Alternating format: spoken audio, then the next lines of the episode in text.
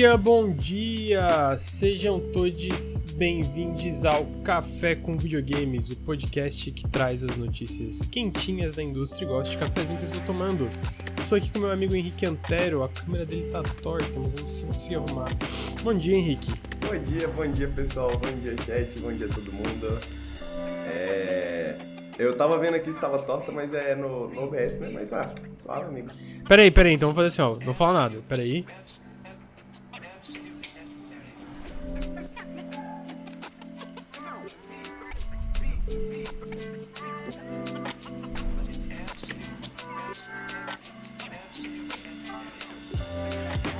Pronto, não está mais torta e a gente não tem que ter um treco vendo aquele risquinho que tava ali, porque eu tava muito agoniado. É... Bom dia, amiga. Tudo bom? Bom dia, bom dia todo mundo, bom dia pessoal, bom dia pessoal que tá ouvindo em casa. Sempre bom estar aqui mais uma segunda-feira. Café com videogames. Esse mês a gente não perdeu nenhum, né? Nenhum, tamo firme e forte. Sabe por que a gente não perdeu nenhum, Henrique? Por que, Lucas? Por que a gente não perdeu nenhum? Porque a Promobit está nos patrocinando pra gente não perder nenhum podcast, olha só. O que é a Promobit? um Quem é a Promobit? Inclusive, Que é? comprei um despertador lá no Promobit. Comprou, amigo? não, comprei não, mas deveria. Ah, mas olha aí, ó. é uma, seria uma bela compra, tá? Já tô colocando aqui Seria na uma lista. bela compra. Na minha lista de desejos, despertador. É foda, não dá pra confiar no celular às vezes, porque eu durmo assistindo o vídeo e aí às vezes o vídeo fica tocando, alguma coisa assim, e aí vai minha bateria inteira, tá ligado? Sim. aí aham. chega de manhã eu tô em choque. Por quê? Porque eu não comprei um despertador no Promobit. Exclamação Promobit, que é um site de promoções, de descontos. co- co- Como é que funciona esse tal do Promobit? Exatamente. Quem tá no chat aí dá exclamação Promobit, quem tá ouvindo no podcast dá uma olhadinha na descrição, tem o link. O Promobit é um site de ofertas onde pessoas que encontram ofertas na internet, em lojas, mandam pra lá. Essas ofertas são verificadas por pessoas reais para garantir a sua segurança. E se você não encontrar o produto que você quer, coloca na sua lista de desejos. Assim que aparecer uma oferta desse produto, você recebe uma notificação. E esse mês está acabando, mas ainda tem a promoção de aniversário do Promobit. Se você fizer compras lá, você concorre a prêmios. E então, comprem no Promobit, concorram a prêmios, economizem e ajudem a gente, ainda de quebra, usando o nosso link no chat e na descrição do podcast. Exatamente. Ah, então, exclamação Promobit se você tá no chat. Se você tá assistindo na Twitch ou no YouTube, tem um QR Code na tela, é só apontar o celular. E se você tá no YouTube é, e no feed de podcast, vai ter um link na descrição dos dois. E agora eu vou espirrar só um segundo. E muito Cara, obrigado pelo convite, porque é só assim que a gente consegue, né? Não só manter os podcasts, mas manter todo o nosso trabalho, né? Com a ajuda de vocês, com a ajuda do- da- das marcas que ajudam a gente. Mas com certeza, né? Esse mês tá acabando, então continuem dando subs pra gente também. Continuem, continuem. É, é, confiram o link aí da do Promobit e nos apoiem também, apoia.se barra. Inclusive, falando em apoio, muito obrigado, Túlio Lobo, pelos 47 meses de sub. Nem tem 47 meses de, de, de mais tempo, tempo de Nautilus. É mais tempo de mais tempo É de mais sub do que de Nautilus. aqui. Exatamente, não sei como. Quebrou a barreira espaço-tempo aí. Pô, moleque, Ah. é, é doido, né? Porque, tipo assim, eu já. é, a Letícia comprou um carro uma vez, e aí a gente foi financiar o carro. A gente pagou o carro, foi um pouquinho menos de 5 anos, tá ligado? Tipo, se o Túlio tivesse financiado um carro no mês que ele começou a pagar o sub do Nautilus, ele já teria um carro nesse momento, né? Possivelmente. Uhum. É verdade. Cacete, nossa. É, Que... é, é, é Que esse observação, tempo. amigo. É, são cinco anos, cara. Eu lembro exatamente de quanto tempo demorou cinco anos pagando carro. Então, qu- quando chega assim esse número assim perto dos 50 meses, Sim. É, Henrique, essa semana muitas notícias, muitas. Pô, sexta-feira, pô, tô de boa, não tem mais nada. Quinta, sexta, aí, ah, Activision Blizzard, vai pra. Todo, todo dia que eu achei que De não ia ter mais nada, teve mais coisa, né? Eu acordei, um dia era seis e pouco, sete horas da manhã, ma- me marcaram no grupo ali do, do Nautilus, pô, Lucas, vazou um monte de coisa do Xbox. Eu, pô, caralho, deixa eu dormir. Não, brincadeira, eu não acordei com a marcação, então fique tranquila. Acho que, foi, o- acho que foi o João que tinha marcado, posso estar enganado. pode marcar, É. né? Pode marcar. Pode marcar, pode marcar. Eu gosto Mas que, é, tipo, começando- Eu gosto que muita gente ajuda a gente a fazer os bagulhos, né? Às vezes eu Não, tô- o João eu- sabia, o João tá aí no chat, deixa eu falar, é brincadeira, tá, amigo? Você não me acordou, não. É, não, não, não, pode continuar marcando, não me importa. Eu, tipo, eu acordei com outra coisa, olhei o celular, vi tu marcando, daí eu voltei a dormir e aí depois que eu vi que tinha vazado coisa. É bom, é, bom, é bom que ajuda a gente a fazer o trabalho, né? Porque É, exatamente. tem a Jogos Fritos, que é a newsletter para os apoiadores, que a gente fala de jogos gratuitos. E aí eu tenho uma lista de jogos que as pessoas que, a- que leem a Jogos Fritos já me mandaram, e aí eu nem preciso procurar mais quando Olha aí. fazer alguma coisa. Já tem Terceirizando o trabalho. Terceirizando o trabalho. Muito obrigado a todos que nos ajudam a terceirizar o trabalho. É, mas é, amigo, teve muita, muitos vazamentos. Peraí, só deixa eu falar um negócio aqui. É, teve muitos vazamentos é, na semana passada, porque basicamente tá tendo aquele processo. aquele processo da Microsoft versus FTC. E a Microsoft basicamente upou um documento que ele tava com as, é, as censuras, digamos assim, né? Só que ele veio com, com coisa anexada. E aí veio com muita coisa anexada. Veio com muita coisa anexada. Mais não deveria vir. coisas anexadas. É, veio, deveriam. veio a- alguns exemplos de coisa anexada. Veio da revisão de console do Series X que vai ter em 2024, do novo controle, line-up da Bethesda, é, o próximo Xbox da próxima geração. Ah, cara, assim, foi um leak que eu imagino que internamente foi meio desastroso, né? Porque, tipo, são planos, tudo bem que são planos tentativos, eu, eu imagino que teve, tipo, é, não dá, tem coisa que eu não acho que mudou significativamente, tipo, o novo controle. Vai ser parecido com aquilo ali, né? Mas eu acho que algumas coisas, um ano é tempo bastante pra mudar bastante coisa, tá ligado? Especialmente, sei lá, sobre o plano do console da próxima geração. Dito isso, também teve vários e-mails que a galera fez mó bafafá que eu achei mó besteira, desculpa. Ai, a gente vai comprar a Nintendo. Ah, pô, cala a boca, mano. Aí a galera, meu Deus, a Microsoft é um mal pra indústria. Até porque, eu, já, ah, até porque já tinha rolado esse papo, né? Tinha rolado o papo de que executivos da Nintendo tinham dado risada, né? quando É, isso na alguém- época do Xbox original, né? Isso, Foi- há muito tempo atrás, né? E etc. Então, tipo, eu sinto que a galera acha que. que, porra. Você acha que eu nunca pensei assim, pô, e se um dia o Nautilus comprasse o Jovem Nerd, né? Só que, tipo, não é porque eu pensei isso e comentei com o Lucas numa conversa que a gente tá realmente, né, fazendo as contas pra comprar o Jovem Nerd, né, cara? É, tipo, eu. ah, e, e depois em, é, em testemunho. porque teve esse e-mail e depois teve testemunho do FTC que o Phil Spencer fala que não, não tem viabilidade de comprar Nintendo. Tanto porque a primeira razão, mais importante, tipo assim, eu acho que seria um desastre se a Microsoft comprar Nintendo, mas é impossível por várias razões. Uma é que não passaria por. Eu sei que órgão de regulamentação no geral é muito soft, né? Eles deixam passar coisas que não deveria. Mas no caso da Nintendo, definitivamente não passaria, porque a gente já viu que a Activision Blizzard quase não passou, tá ligado? Então, a Nintendo, que é uma provedora de consoles, definitivamente não passaria qualquer empresa tentando comprar. É, é só ver, a Nvidia tentou comprar a ARM e, pô, não deu, deu pouquíssimo tempo e desistiram porque não ia passar. É, então, eu sinto que foi um bafafá, porque ele faz uns comentários a gente fala, nossa, que arrogante. Eu fico, pô, é um e-mail que ele tá comentando. Interno, né, cara? É, e ele Porra, tá comentando uma coisa tipo assim, ah, o futuro da Nin- Nintendo existe fora do hardware dela. Eu acho que em questão de números, definitivamente a Nintendo não precisa disso, é, até porque ela é, é- é a- a- o DNA dela tá ali no console. Dito isso, eu acho que ela faria muito mais dinheiro se lançasse jogos do Switch pra PC definitivamente, né? Pô, e além disso, a parte de que existe pra fora do hardware dela é uma coisa que a Nintendo parcialmente concorda. Não é à toa que ela tá investindo em jogo mobile, tá investindo em parque de diversão, tá investindo em filme. Com certeza, É. e eu acho que esse que é o bagulho, né? Acho que isso demonstra que, tipo, a Nintendo, ela, ela tem uma estratégia que é, é um pouco diferente, assim, né? Ela Uhum. tem uma estratégia que é um pouco mais generacional, né? Tipo, porra, isso é uma pergunta que a galera faz, pelo menos, sei lá, desde o Wii, né? Por que, que a Nintendo não lança os jogos dela em outras plataformas? Porque, porra, ia fazer muito dinheiro. Imagina um Zeldinha no PC, tá ligado? E tipo, mas essa, esse não é o ponto, né? O ponto não é necessariamente, tipo, um que o workflow, né? Todo a- o pipeline produtivo da Nintendo é extremamente bem feito, né? Hoje em dia. Mas esse não é necessariamente o ponto, né? De tipo lucrar o máximo possível com o, o primeiro o jogo que você lança, né? Esse, essa faz muito tempo que não é necessariamente a estratégia da Nintendo, né?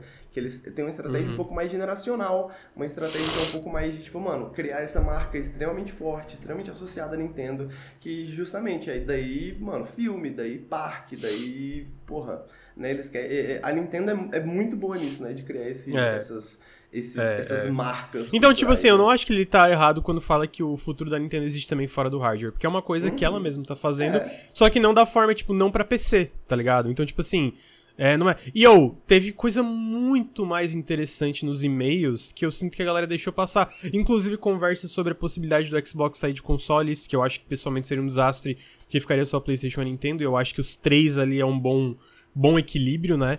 Uh, que eu não acho que vai acontecer ele sair de console, especialmente agora que passou a compra da. Bom, a gente vai chegar lá, né? Mas praticamente tá garantido que vai passar a compra da Activision Blizzard. É, e, pô, teve um e-mail, amigo, que eu vou, eu vou tentar traduzir aqui no, no, na Vida Louca aqui, que eu achei fantástico, porque eu sinto que mostra que, tipo, o, pra mim o nível de entendimento de alguém como o Phil Spencer, também provavelmente outras lideranças ali de first party, sobre a indústria, que é, cara, ele fala sobre os problemas que as third parties enfrentam hoje, né? Em, em como eles não. Como eles estão, tipo, nesse pântano, então afundando por causa que eles não. Eu vou, eu vou tentar traduzir aqui, Henrique. Aí eu vou te passar aqui a imagem. Se tu ver que tem alguma coisa errada, tu me avisa. vou te passar aqui no Telegram. Porque tu traduz melhor que eu, tá? É, mas é um e-mail que ele estava falando sobre. Que ele estava basicamente falando sobre a dificuldade que as publishers é, AAAs tiveram as dificuldades em se adaptar para um ambiente digital, onde eles perderam muito do poder de distribuição, porque basicamente antes eram as a, era varejista, era espaço físico e eles dominavam esse espaço físico, né? Eles, eles alocavam boa parte desse espaço físico para os jogos deles. E agora isso mudou, né? Hoje, tipo, a gente vê. Pô, se tu parar pra pensar, boa parte dos maiores hits dos últimos anos novas IPs e últimos hits foram de empresas pequenas ou novas empresas independentes. Então tu pensa em Dota. Dota veio de um mod que eventualmente, obviamente, a Valve pegou, né, e transformou Dota 2, mas era uma coisa lá do Ice Frog, um time independente. tu pensa em é, Minecraft, tu pensa em Roblox, tu pensa em um bilhão de coisas ali, né? Ah, essa dobra eu, eu tenho que arrumar, mas eu sempre enrolo. Mas enfim, vamos lá. Ele fala assim, ó. Isso é uma um quote do, do, do Phil Spencer, né? A criação de lojas digitais como Steam, a loja do Xbox e a loja do PlayStation eventualmente democratizaram o acesso para criadores, quebrando é, a, o, a, a, tranca da mídia física, da, da, da, das mídias físicas e das varejistas em distribuição de jogos, né? Porque antes só podia vender jogos através dessas lojas, etc. as publishers AAA foram lentas em reagir a essa disrupção. As publishers AAAs não encontraram um jeito de. É... Henrique, sabe traduzir leverage the? É, as publishers não conseguiram um jeito de, tipo, ganhar vantagens, né? Encontrar vantagens. É, e o moat, nesse caso, é, tipo, no espaço, né? No, no, no, no, no espaço que o retail físico criou né, no, no, no, campo digital, né? Então, tipo assim, no caso, eles tinham algo bom em, acontecendo com, com retail, né, com varejista, mas eles não conseguiram usar isso para conseguir Pro a mesma campo coisa digital. no digital, exatamente. É, então, que daí que daria para eles um, um, continuaria a dominância deles na, no, no, mercado de jogos. Eles não acharam um jeito efetivo de, é, de promover é, cross-promote, né? Então promover de outras formas para além do, do, dos jogos. Eles não acharam um jeito de construir uma marca de publisher que, que leva a afinidade do consumidor do jeito que a Disney fez Talvez hoje não tanto, mas por muito tempo a Disney fez isso, né? É, Ah, ainda mas assim, acho- a mas, Disney. mas acho que até hoje, né? Tipo até assim, hoje, né? é, Tu pensa em como o Disney Plus cresceu sem basicamente. Disney Plus. É, é, Disney e- Plus? E, e é porque a sem não Disney- ter conteúdo, né? É porque é, pra gente já é um bagulho meio distante, mesmo assim eu já conheci muita gente que é tipo assim, viciada em Disney, fã da Disney, etc. É, aham. Tipo, pessoas que não são necessariamente fãs dos filmes da Disney, mas da Disney. né? Sim, E aham. nos Estados Unidos esse fenômeno é ainda mais forte, né? Se tu vai ver a galera do Disney World, assim, pá e tal, né? Tipo, é bem forte mesmo, assim, a, a, a- a- a- o apego que a galera tem com a Sim. brand Disney, né? Sim, total. É, e ele continua, então, ele fala, eles não, eles não, cri, é, é, eles não criaram uma plataforma social onde a- que ajudaria eles a chegar para além do, do agregado de é, azu- é, usuários mensais ativos das IPs deles, então eles não souberam expandir essas IPs, né? É, com, sem ter essa, esse, essa tranca da mídia física. Peraí, deixa eu reler aqui. Basicamente, sem ter essa, essa, o que, é- esse poder da mídia física, o papel da, da publisher AAA mudou e se transformou menos importante na indústria de hoje em dia, né? Ah, na, na indústria hoje, na indústria moderna. Nos últimos 5, 7 anos, então, as publishers AAAs tentaram usar o quê pra, tirar, pra conseguir essa vantagem? Eles tentaram usar a escala de produção.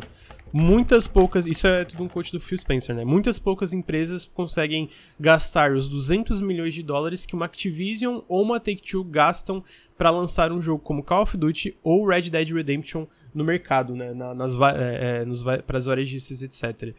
Então essas publishers AAAs têm, no geral, usado essa escala de produção para manter as, fran- as franquias mais importantes deles nos jogos mais vendidos todo ano.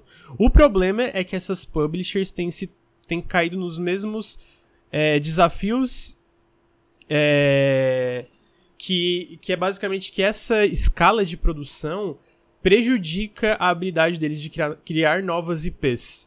É, então tu vê que é, tu vê que tipo basicamente a, a- o, o que, que eles precisam ganhar com uma nova IP nesses, nesses níveis de produção levou com que essas publishers tivessem um é, é, um, um risk a aversion risco. a aversão a risco é, em novas IPs. novas Tanto, é, tanto que tu vê hoje tanto remake e outras coisas que ele fala. Então tu vê assim, por exemplo, tu vê que hoje há muitas AAAs, muitas publishers AAAs usam IPs licenciadas pra tentar compensar o risco de lançar um novo jogo no mercado. Então tu vê aí com Star Wars, Homem-Aranha com a Sony, Avatar. é, e a Sony ainda lança bastante novas IPs, mas ainda assim um exemplo válido.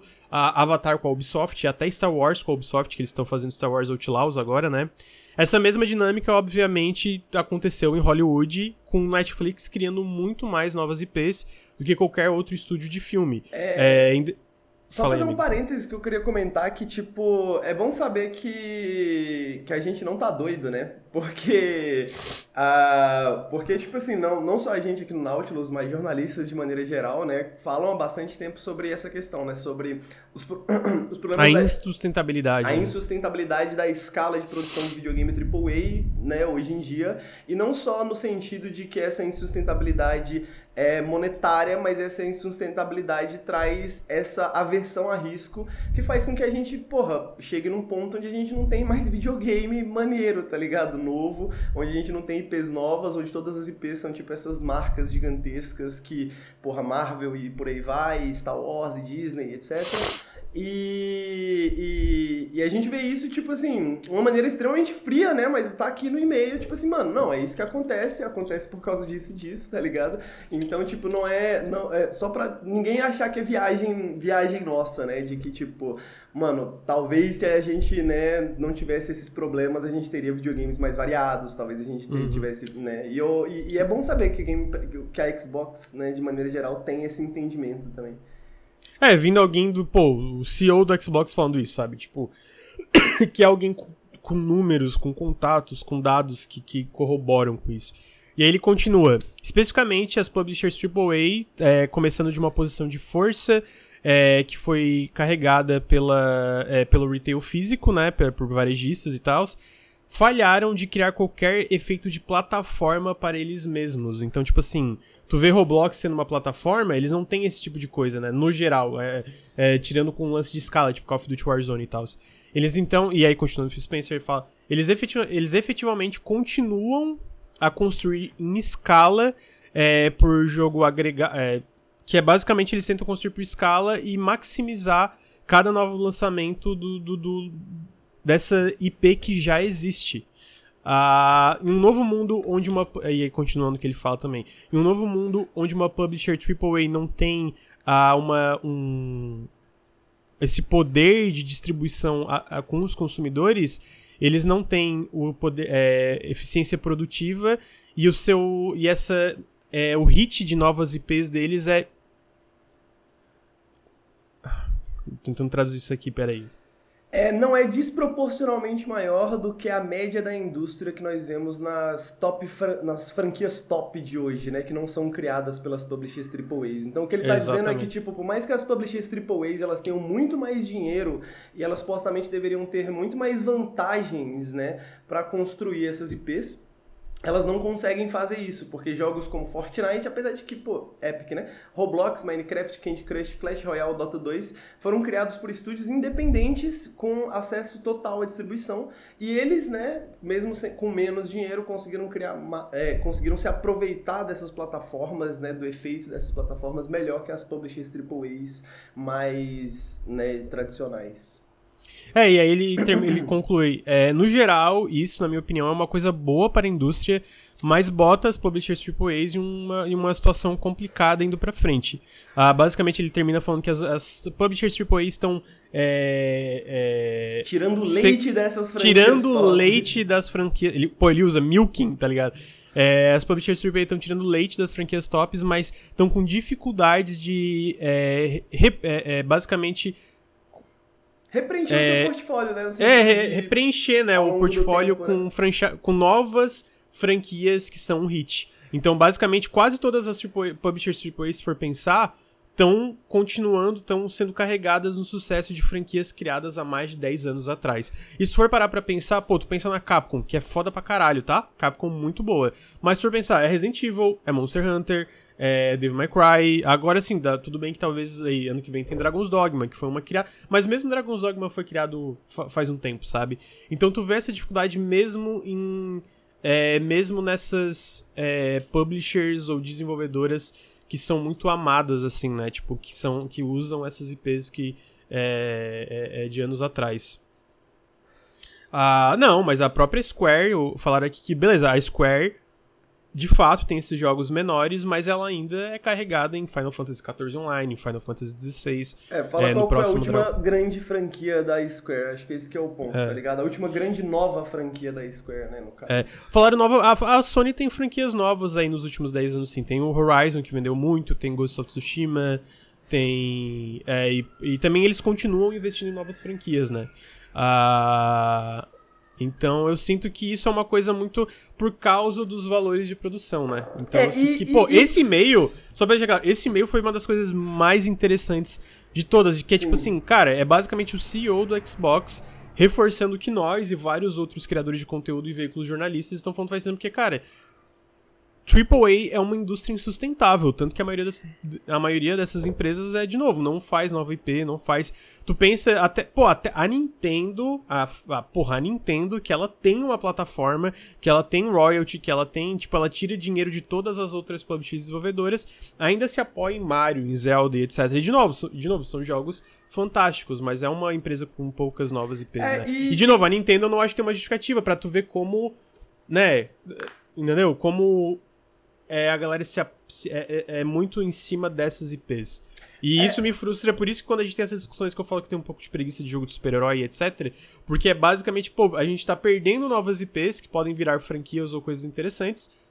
Para fazer um novo Star Wars. Que beleza, eu, eu acho que o Star Wars Outlaws vai ser foda, mas sabe, eu preferia um, sei lá, uma nova IP da Ubisoft, qualquer é, coisa. Sem contar no custo de, de, de licenciar essas IPs e toda Sim. essa questão, né? Tipo, eu acho que é esse que é, é, esse que é o problema, né? E, e mano, é, é, é, é, lógico que existem exceções, tá ligado? Tipo, é lógico que nenhuma dessas, ou a maioria, pelo menos, dessas publishers não fazem só isso, né? Mas o que ele tá dizendo aqui é uma tendência, né? É uma tendência que está acontecendo nos últimos 5, 7 anos, que está se agravando nos últimos 5, 7 anos. E, e, é algo, pô, é totalmente observável, né? Se a gente for parar pra ver, é bastante observável. O, e, e, eu acho que é isso, né? Tipo, mano, é, é uma análise muito certeira e é como você vê, tipo, digamos, o seu inimigo fazendo uma análise, tipo, das suas próprias defesas, assim, e, e, e pô, ok, a gente precisa fazer isso. Dá muito pra ver um pouco dessas ideias, dessa estratégia, sei lá, no Game Pass, por exemplo, e na maneira que o uhum. Game Pass funciona, né? É, e ao mesmo tempo é isso, né? Tipo, Pô, é eles estão basicamente né, pensando, pô, como que nós, né, uma distribuidora de, de jogos AAAs, né, uma produtora de jogos AAAs, podemos, né, é, alcançar esse papel de virar uma Disney, né, de virar uma, uma parada assim, né, que tipo, uhum. não necessariamente seria o melhor para nós, né, não necessariamente seria o melhor para nós que jogamos videogames, que gostamos de videogames, né, mas é muito interessante ver essa análise fria e calculada que que basicamente reforça o que a gente já, já vê, o que a gente está percebendo e o que a gente está vivendo, né? Há uns 5, 7 anos. É raro quando você tem. Eu acho que isso é uma coisa interessante desses e-mails também. É raro quando você tem pessoas, pessoas de dentro da indústria conversando de maneira tão sincera e tão autêntica que você não sente que elas estão fazendo gaslighting com você o tempo inteiro, tá ligado? Porque, porque em todo o resto da indústria é um pouquinho de gaslighting aqui, um pouquinho ali, né? Sempre aquele papo meio PR, que tipo assim, a gente tá fazendo isso, mas a gente não tá falando isso exatamente, né? Aqui eles estão realmente falando aqui, mano, é assim, assim, assado. É muito bom ver, ver isso. É. Então é isso, é. Até comentaram, mas o dinheiro fala mais alto, pô. Então é isso que a gente tá comentando, tá ligado? Que daí Star Wars é mais seguro. Não, mas essa é a questão, não é questão. Eu acho que não é só questão de o dinheiro fala mais rápido, entendeu? Que, e eu acho que é justamente esse o ponto de que a gente não tá vendo isso aqui por uma perspectiva de esquerda, assim. A gente não tá vendo isso aqui por uma perspectiva de tipo assim, não, pô, a gente tem que acabar com o capitalismo, sacou? A gente tá vendo isso por uma perspectiva de existe um problema na indústria que vai se agravando ao longo do tempo. Não é questão de Sim. que o dinheiro fala mais alto, é questão de que as as pessoas estão pensando em dinheiro a curto prazo e a gente tem esse meio que está falando assim, pô, isso aqui não vai funcionar por muito tempo. A gente, a gente que também faz parte da indústria, que somos um, jogadores, um jogador na indústria, a gente precisa de uma estratégia diferente do, do que dessas três, dessas outras publishers estão fazendo, para a gente se aproveitar disso o máximo possível e fazer dinheiro o mais rápido possível com isso. Então, tipo, eu entendo que às vezes parece simplesmente é, pô, que essas empresas elas têm um cálculo estratégico perfeito e de que elas estão seguindo esse cálculo o tempo inteiro e etc. Mas não, sacou? Mesmo para fazer dinheiro, existe uma maneira errada de fazer dinheiro, digamos assim, sacou? Aí é. a gente vê esses efeitos, a gente vê esses efeitos na indústria, a gente vê esses efeitos em tipo filmes da Marvel, por exemplo, que já estão passando por essa crise, né? Tipo, os filmes da Marvel já não fazem tanto sucesso quanto faziam há dois, três anos atrás. E isso já é algo que preocupa a Disney, tá ligado? No sentido de, Sim. pô, talvez por quanto tempo a gente ainda vai conseguir ficar tirando leite dessas franquias, entendeu? E essa Total. é a preocupação aqui. É. E aí ele até comenta, né, que. E tem mais e-mails que ele fala sobre como o Game Pass acaba sendo pra publisher do meio termo, tipo, pra uma 11-bit, etc. Ajuda muito a a comer a, a, a, a, diminuir os riscos de lançar uma IP nova, etc, ou lançar essas IPs no mercado. Tipo, a gente viu a Eleven Beat recentemente assinando com o Game Pass para vários jogos, que eu imagino que vai ser Frostpunk 2 e é, o Pô, só muito bobo. Comer custos, custos. é, e aí e também o próprio The Alters. Só que como o AAA são. Até isso eles são. Tem esse aversão ao Game Pass a Day One, que o AAA ali. Não, às vezes não, não, necessariamente eles acham que não vale tão a pena, só que ao mesmo tempo é isso, né? Pô, é o novo Call of Duty, é o novo Call of Duty, é o novo Resident Evil, é o novo isso, é o novo aquilo, que tá alinhado com os crescentes custos de produção. E é engraçado porque tu vê que, pô, basicamente de AAA é a Sony e a Microsoft continuam investindo bastante em nova IP, né? É, tu vê uma Capcom, uma EA, uma é, Activision, é, eu, Ubisoft. Eu, eu, acho que o, o, o, caso da Nintendo, eu, eu volto a dizer que eu acho que é um pouco bem particular, porque eu sinto que dessas publishers que ele cita no e-mail, quando ele fala dessa afinidade de marca, eu acho que a Nintendo foi a que mais conseguiu construir isso no videogame, tá ligado? No sentido de, tipo, existe uma afinidade da plataforma da, com as pessoas, né, Nintendo, né, com a, a, as formas de distribuição da Nintendo. É, e aí é essa meio a questão de que comentaram no chat que a Nintendo não precisa, não precisa se dar o trabalho porque o Pokémon sai todo bugado e todo mundo compra, mas é um pouco isso mesmo, assim, né? Não querendo ser extremamente cínico, mas é um pouco isso no sentido de que uhum a Nintendo, ela tem essas franquias que são extremamente poderosas, né, culturalmente, de tipo assim, que, porra, por mais que você tenha, né, um, um, Horizon New Dawn, né, tipo assim, é difícil pensar em alguma coisa que a Sony tenha de franquia, até um God of War que alcance um, um, um nível de status cultural, assim, tão forte quanto um Zelda, quanto um Mario, tá ligado? Quanto uma uhum. parada assim. Então eu sinto que a Nintendo, é, é, ela realmente não se preocupa tanto com novas franquias, mas é porque ela já não precisa mais, assim, ela... Eu, eu, eu sinto que o, o, o Game Pass, o Game Pass não, né, mas o Xbox, a, a, tudo que a gente lê assim sobre o Xbox parece parece ter uma visão uma visão de tipo assim pô, o que, que a gente faz para ser um pouco mais ali, às vezes, né, um pouco mais parecido, né, de outra forma, em outro contexto totalmente, mas, mas parece ser uma visão positiva da estratégia da Nintendo, assim, né. Uhum, pode ser.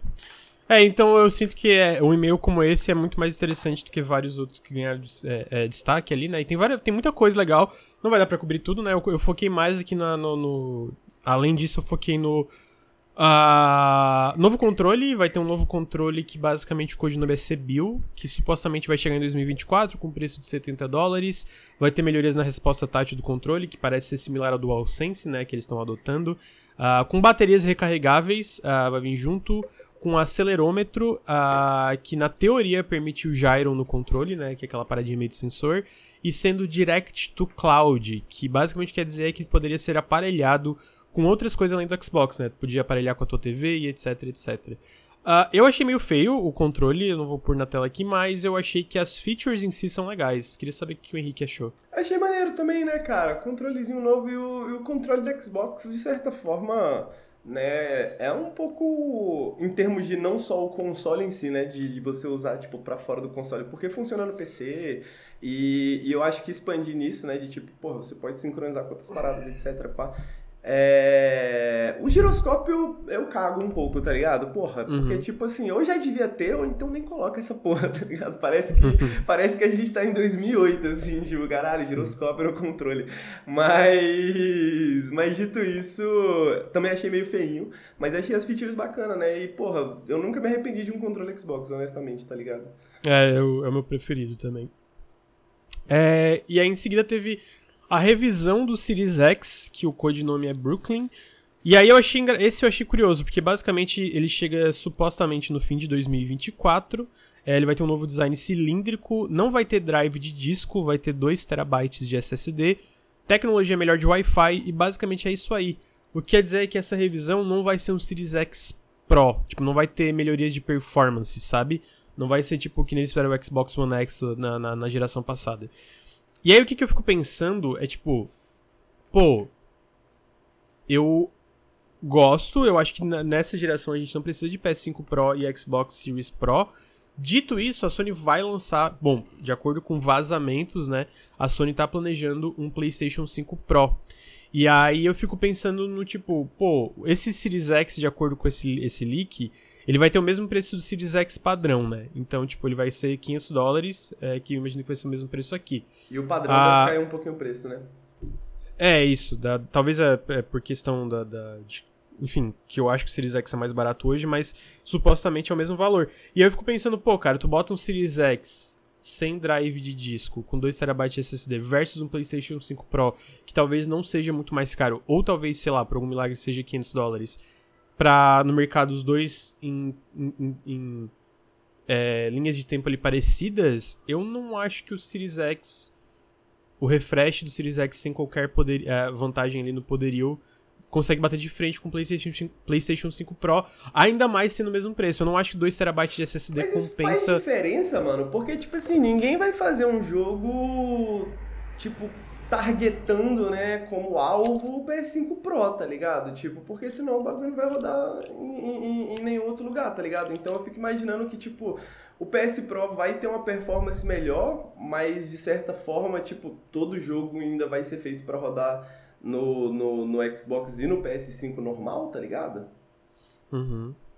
É, eu, eu acho que não é nem a questão de target, de mirar no PlayStation 5 Pro pra fazer os jogos, é mais porque, tipo assim, o PlayStation 5 já é entre o, Play, o Series X e o PlayStation 5, o Play, PlayStation 5 já é o líder de mercado, né? Ah, então, eu fico pensando que, tipo assim, pô, cara, o líder de mercado tá lançando uma versão ainda mais forte, que claramente tem demanda pelos números que o PlayStation 5 tá vendendo, e eu fico pensando que talvez isso prejudique, tipo, em questão de marketing, de, de, de, de imagem, sabe? De como eles podem fazer isso em questão de marketing uh, ah, para fazer o PlayStation 5 pegar uma vantagem ainda maior, né? Eu acho e é que, que nem eu falei, ser... pessoalmente eu acho que não precisa de Pro nem o PlayStation 5 nem o Xbox. Dito isso, em questão de mensagem, eu acho que é fácil fazer isso se tornar um problema pro Xbox, né? É, entendeu? Pô, então, ao mesmo tempo eu fico pensando que pode ser pode ser. É, é, tipo assim, com certeza, né? Com certeza vai ser ruim pra imagem da Xbox a, a curto prazo, no sentido de que, tipo assim. Porra, a gente sabe como é que é a comunidade de videogames e as pessoas gritando na internet sobre videogames e defendendo empresas multibilionárias. Mas eu sinto que às vezes pode ser ruim a, a curto prazo e bom a longo prazo, tá ligado? No sentido de que Faz um tempo que a Xbox está tentando mudar um pouco a estratégia, está tentando mudar um pouco a imagem, né? Tá uhum. tentando, tipo, se desvencilhar um pouco, não só da questão da guerra de consoles nesse sentido, mas no sentido de. de os só pra deixar claro, amigo, eu, né? eu não estou falando aqui de guerra de consoles, ah, não, isso sei. vai uhum. ter bobagem, mas, tipo, eu falo mais em questão de. De, de marketing, aquele marketing básico. Tipo, ah, bota no, na TV o, ah, o console Com... mais poderoso do mercado. Mais poderoso certeza, do mercado. E, e isso pega o, a pessoa que tá interessado em comprar um videogame novo, ah, olha, esse aqui é mais forte, ou e, sei lá, sabe? E eu acho que esse é o ponto, tá ligado? Eu acho que vai nesse ponto de diferenciação, sacou? De tipo assim, de uhum. obter o seu próprio espaço no mercado, que eu acho que já vem um pouco da coisa do Game Pass, da, do, do catálogo de jogos escolhidos, das estratégias com as empresas que eles adquiriram e etc. Porque eu fico sentindo que é um pouco assim no sentido de tipo, vamos, vamos fazer outra parada, tá ligado? Vamos fazer outro espaço. Porque, é, mano, eu lembro muito de quando, tipo, saiu o Wii, sabe? Sim. Tipo, eu sei que é E aí todo exemplo. mundo ficou, tipo... E, mano, foi uma discussão do caralho, assim, pá, o Wii reclamando, reclamando, pô, o Wii é uma merda, não sei o que, performance e tal. Passou-se cinco anos, tipo, e hoje, né, passou-se dez anos, dez e poucos anos, é...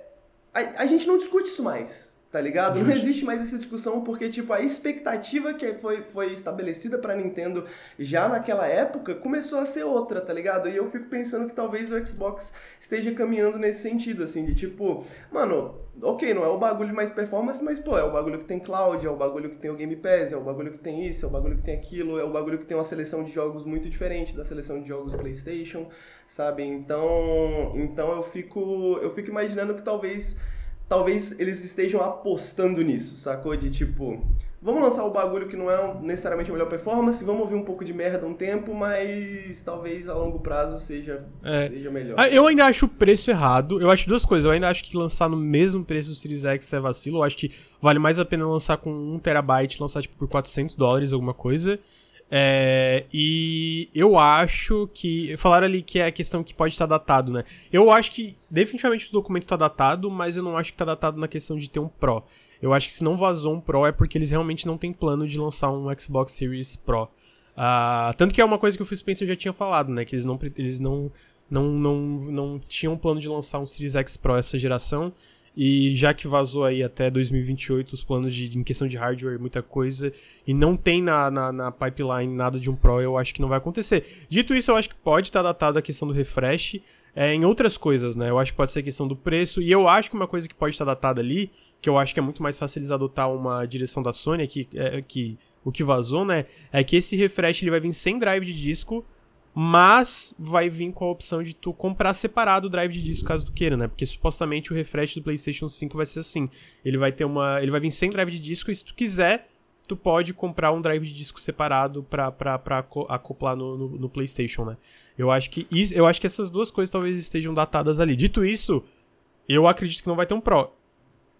À primeira vista, eu acho que é um erro, mas eu entendo o, o ponto de vista do Henrique também. É.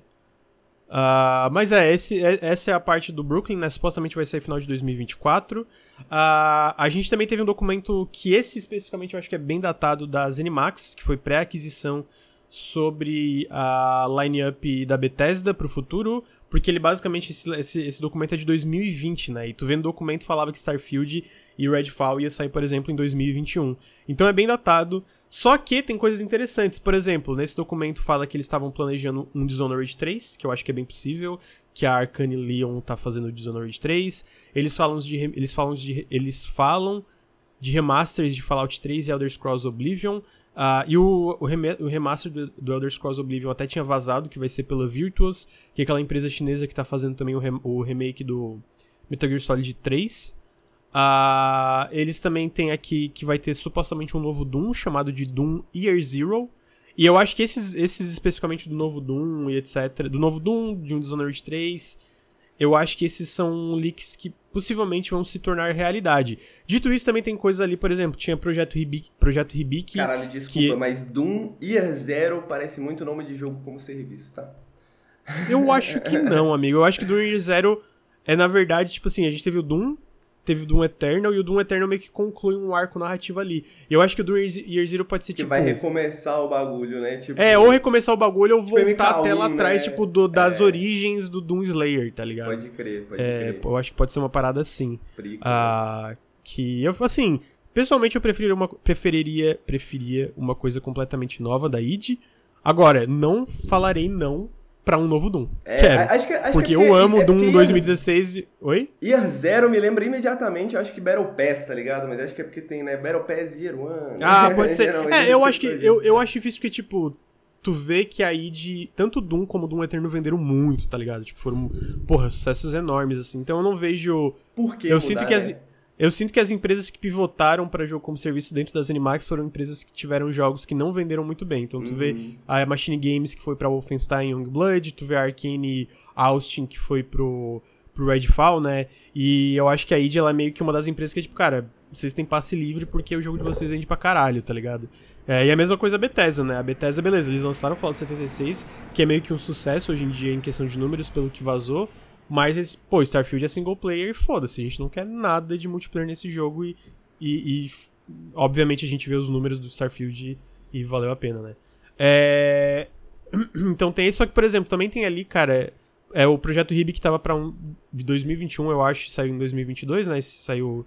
Não, saiu 2023 o, o, o projeto Hibik, porque foi o Hi-Fi Rush, né, que saiu em janeiro desse ano. Ah, e o Ghostwire Talk tava pra 2021, saiu em 2022. E vale lembrar, eu acho que saiu em 2022. Ou saiu. Eu não lembro, enfim. Mas eu sei que tem umas datas ali que tá errada do Ghostwire Tokyo, que saiu depois do planejado. 2022, e, é. é. e o Ghostwire Tokyo, tá ali o Ghostwire Tokyo 2, foi antes do jogo sair, né? E o jogo, tipo, eu gosto do Ghostwire Tokyo, eu zerei e fiz quase tudo que tinha para fazer no jogo, mas ele teve uma recepção morna tanto criticamente como em questão de números. E também teve várias mudanças na Tango desde então, né? A Tango, o Mikami saiu, a Ikumi Nakamura saiu, que a Ikumi Nakamura, para quem não sabe, foi a diretora original do Ghostwire Tokyo. Então eu acho que não vai ter um Ghostwire Tokyo 2. Eu acho que isso aí tá datado. Uh, mas é, é, é, interessante ver, né, essa, essa line-up ali, né? Uh, de como. Da, da negócio. E eu, assim, cara, tô muito curioso pra ver o Dishonored 3. E definitivamente tô muito curioso pra ver o novo Doom. Se não mudar, e... mesmo que mude, né? Mesmo que, tipo, tudo, tudo, mesmo que tudo aí esteja datado e nada saia, ainda assim vai ser muito interessante ver o quanto mudou, né? É, o quanto Ou os não. planos mudam e o quanto os planos não mudam assim de do, em questão de dois em três anos na indústria, assim, porque a gente vê muito desses leaks assim de porra, tem empresa tal trabalhando em jogo tal e aí passa dois anos e a galera tá assim, pô, cadê o jogo, né? E, e, e, e é pra, e, e, é porque é isso, né? Tipo, não é porque existe uma parada que tá escrita num documento necessariamente que o bagulho vai acontecer, né? Muita coisa muda, mano. É, então eu tô, tô bem curioso pra gente ver aí os próximos anos, uh, como é que vai ser. Eu acho que vai ter bastante coisa legal e. Uh, pô, especialmente para mim, tô bem curioso no Doom e no, no Dishonored 3. Uh, em seguida, para finalizar esses leaks, a gente teve um, pô, o leak do Pro, da próxima geração do Xbox. Que, de novo, eu acho que vai ter coisa, muita coisa diferente, ou muita coisa que a gente tá interpretando e talvez não seja dessa forma, né? Porque é uma coisa ter planejamento e uma coisa é o console final. Dito isso, supostamente seria um console híbrido, então basicamente teria um hardware é, pica ali, só que ele também teria possibilidade de tirar vantagem da nuvem para melhorar os jogos, né? Isso, é, tu pensa em algo como Flight Simulator. Flight Simulator tu pode jogar localmente, é, tipo, sem usar a nuvem, mas se tu tá conectado tem certas vantagens e tu pode viajar no mundo inteiro sem ter que baixar nada localmente. Se não tem que baixar a data localmente pro teu, pro teu PC ou pro teu console, é, caso tu queira ir pra um local específico e não esteja baixado. Minha preocupação com essa ideia de console híbrido é que isso resulte em outro. É, Outro vacilo, como eles tentaram originalmente com o Xbox One, que é aquela parada de always online, né? Que é sempre, tipo, eu acho que seria um erro isso acontecer, eu acho que eles não deviam ir nessa direção. Uh, porque não acho que é uma coisa que ninguém quer, tá ligado? Tipo, uma parada always online. Eu acho que sempre tem que ter opção. Mesmo o Xbox sendo uma parada mais digital e mais conectada, e eu acho que tem coisas interessantes que tu pode fazer usando a nuvem para melhorar o teu jogo. Eu acho que, de novo, tem um, a gente tem um exemplo muito legal hoje que é o Flight Simulator. Eu acho que fazer uma parada always online de novo ia ser um erro. Uh, também tem outras coisas que falam sobre como eles teriam vantagens de machine learning no, já nativamente no console, machine learning via hardware, né? Uh, é, que é, teria coisa. Isso, isso não é machine learning tipo chat GPT, né? É uma parada tipo DLSS e outras coisas que eles comentam que a gente vê como melhora a performance nos jogos, né? Uh, eles também falam que estão pensando em trocar a arquitetura do AMD, que é hoje, pro ARM, que não é, não é uma coisa comum e é até bem polêmica, porque deixaria uma grande interrogação na questão de emulação, né? É, que é uma coisa que eu sinto que o, o Xbox faz muito, faz muito bem hoje, que é a parte da retrocompatibilidade. Uh, mas é. E também fala sobre como seria um controle para tudo, né? Que seria esse controle que tu poderia. Como ele seria essa parada híbrida, talvez tu poderia conectar o teu Xbox, é, tipo, jogar em outros lugares para além do hardware local. Acho interessante, mas de novo, fico com medo, fico cético, né? O é, que, que, que você acha, Henrique? Eu não tava ouvindo muito, amigo, porque eu tava conversando aqui com o Pedro Falcão, que tá aqui no chat, lembrando que hoje lança Relic Hunters. Ah, o Relic Hunters, né? é verdade, é Exatamente. é verdade. O Pedro Falcão, é, inclusive, é lead, lead, acho que é lead narrativo é, do Relic Hunters, e o Felipe Falcão foi como eu comecei a fazer, escrever jornalismo de videogame aqui no Brasil. Ele foi meu primeiro editor lá na Red Bull, há muitos anos atrás, quando eu tava uhum. na faculdade. Então, um salve pro, pro, pro, pro Pedro Falcão que tá aí no chat. Falcão. É, e o Relic Hunters lá a gente parece muito foda. Parece muito legal.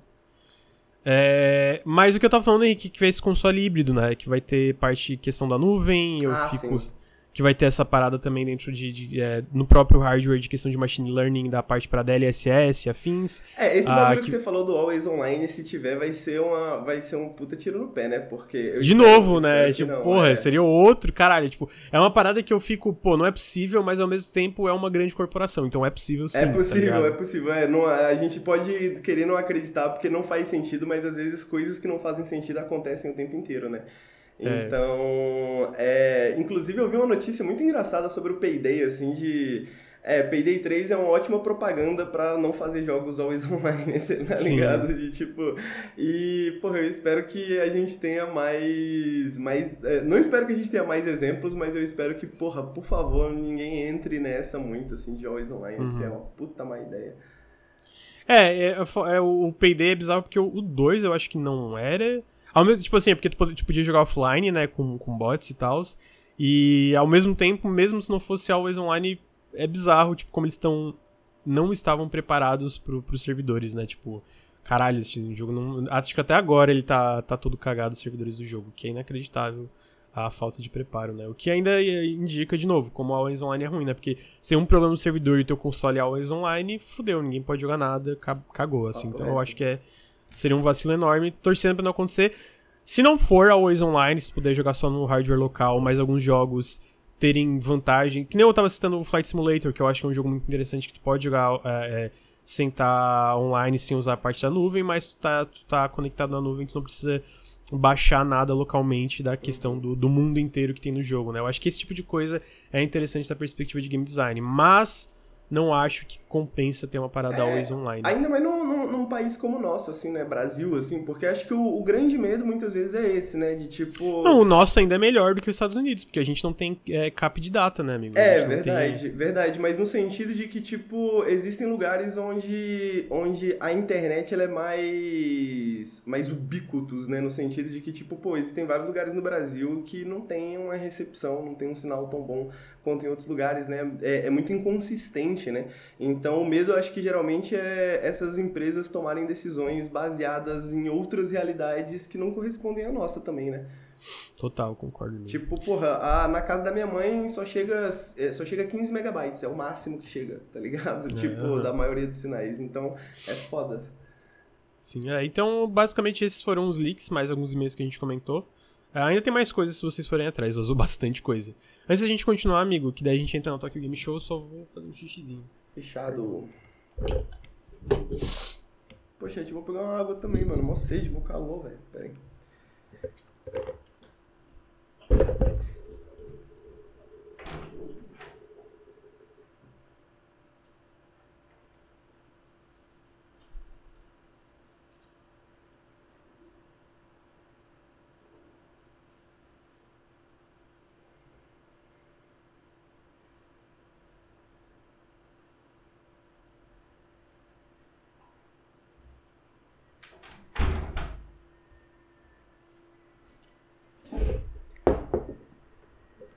Chat. Eu não sei quem precisa ouvir isso, tá? Mas se você estiver jogando Cyberpunk 2077, se você for jogar Cyberpunk 2077, muito obrigado, viu, Weasel, pelos oito meses. Anota o que eu estou te dizendo aqui agora. Anota. Quando você for fazer a quest Automatic Love, você chegar no final da quest Automatic Love, numa hora que você está conversando com Keanu Reeves, não escolha a opção para falar que ele é fudido da cabeça. Não escolha essa opção. Porque tá bugado, a CD Projekt vai, resol vai, vai resolver algum dia, mas tá bugado. E o problema é que, tipo assim, mano, você tem 50% de chance de escolher essa opção. Porque tem duas opções. Aí, se você escolher essa opção, você vai pegar um bug e se você não perceber que você tá pegando bug, o que é possível também, porque tipo assim, chega no, chega no final desse bug, né, fica um bug visual, aí o cara fala assim: "Pô, mas a gente tem que achar atrás do fulano para resolver isso". E aí você pode achar que você tem que ir atrás do fulano para resolver o bug. Não é isso. Volte o save, escolha uma opção diferente. Escolha uma opção diferente. Falando de bug, bugou a live, não é possível, não é possível. CD Projekt hackeando nós, cara. Os netrunners, os netrunners estão impossíveis. Pô, mano, não. É... Valeu, Nobivina, muito obrigado pelo Prime. É isso, não escolham a opção. Você está fudido da cabeça, você é fudido da cabeça pra não pegar o bug. Então tá aí, bug de Cyberpunk. Continuando, Tokyo Game Show tiveram vários anúncios, a gente não vai pegar todos, mas eu queria trazer um dos mais importantes aí que foi na semana que Tokyo Game Show incluir como Tokyo Game Show. Foi a data de lançamento de Like a Dragon Infinite Wealth, o novo jogo principal da série, que anteriormente se chamava Yakuza, amigo, agora vai se passar no Havaí. E, pô, caralho, que trailer incrível do jogo, amigo. Caralho, eu, teve muita eu- coisa, né? Teve trailer. eu decidi, teve, teve um monte de- Eu decidi que eu vou jogar Like a Dragon. Tentar jogar Like a Dragon antes do Infinite Wealth sair. Porque eu achei muito legal esse trailer. Tipo assim, tá lindo, Legal. achei muito foda. E tipo assim, não é só a parte do combate, mas a parte de- da- das atividades. Eu acho que Yaku- Yakuza sempre fez isso muito bem. De ser tipo um lugar que é um mundo aberto, mas ele tem loads e tal. Bom, não sei o, o Like a Dragon, o, o 7, né? Mas eles têm às vezes umas paradas segmentadas, mas tipo, de como eles se esforçam pra ser essa parada mais contida, só que muito densa, né? De quanta coisa que tu pode fazer, de quanta coisa que tem. E eu fiquei muito impressionado com essa parte do desse novo Like a Dragon que é numa cidade nova, de tipo, porra, tem muito lugar, tá ligado? Tem muita coisa, tipo, coisa que tu pode fazer. Tem uma parte ali que ele é um, um Uber Eats ali, que ele sai voando com a bike. Parece Crazy E, Taxi, tem um né? negócio é que o- Crazy Taxi, velho. É, e tem o, o Kiryu, assim, que é tipo. ele quebra, passou na tela agora, ele quebra o menu por turnos Tipo, porque é o Like a que Dragon. Que é o Kiryu, né? É porque é, o, tipo, é esse que... Like a Dragon novo vai ter o Kiryu, que é o antigo protagonista da série Yakuza, né? Isso. Vai ser basicamente que... a passagem da tocha do Kiryu pro, pro Ichiban, né? Basicamente, é. esse jogo. E, só que, tipo assim, se, se, vocês não sabem, esse, o Like a Dragon 7 e o 8, esses principais, agora eles são jogos de, que o combate é por turno, né? Então, tipo assim, todos. É, agora, pelo, esse novo, que eu não sei se no antigo tinha, tu pode se movimentar antes de atacar, tipo, pra posicionar o teu personagem. Só que a parte do combate sim é por turno. Só que o Kiryu, ele basicamente quebra o menu por turno e o jogo vira um beat'em up. é genial. Tipo assim, eu gosto, é genial. eu gosto muito de como o Yakuza e like a, like a Dragon, no caso, é meio ele, ele brinca com a questão videogame, né? Ele, Pô, e, e, e, é incrível, amigo, porque ao mesmo tempo é tudo construção de personagem, tá ligado? Porque, tipo uhum. assim, a razão, né, quando eles mudam pro jogo por turnos, existe uma razão narrativa pela qual o Ishiban, ele, ele vira um jogo de turno quando é o Ishiban, tá ligado? Porque o Ishiban, ele é viciado em Dragon Quest, ele acha que um verdadeiro herói tem que apanhar um pouquinho pra, tipo, vencer a luta no final, tá ligado? E o Kiryu já não é tanto esse cara, tá ligado? O Kiryu é Sim. é tipo, porra, vou vencer o cara aqui, foda-se, tá ligado? Vou levar Sim. porrada não, tá maluco?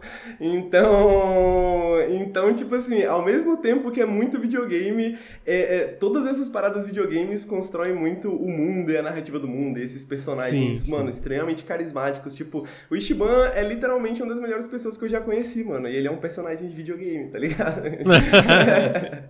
Mas é, assim, amigo, achei incrível, pô, tá muito lindo, na minha opinião, tipo, essa essa cidade que eles construíram. Tô muito, eu fiquei muito no hype. Eu achei, tipo, esse trailer.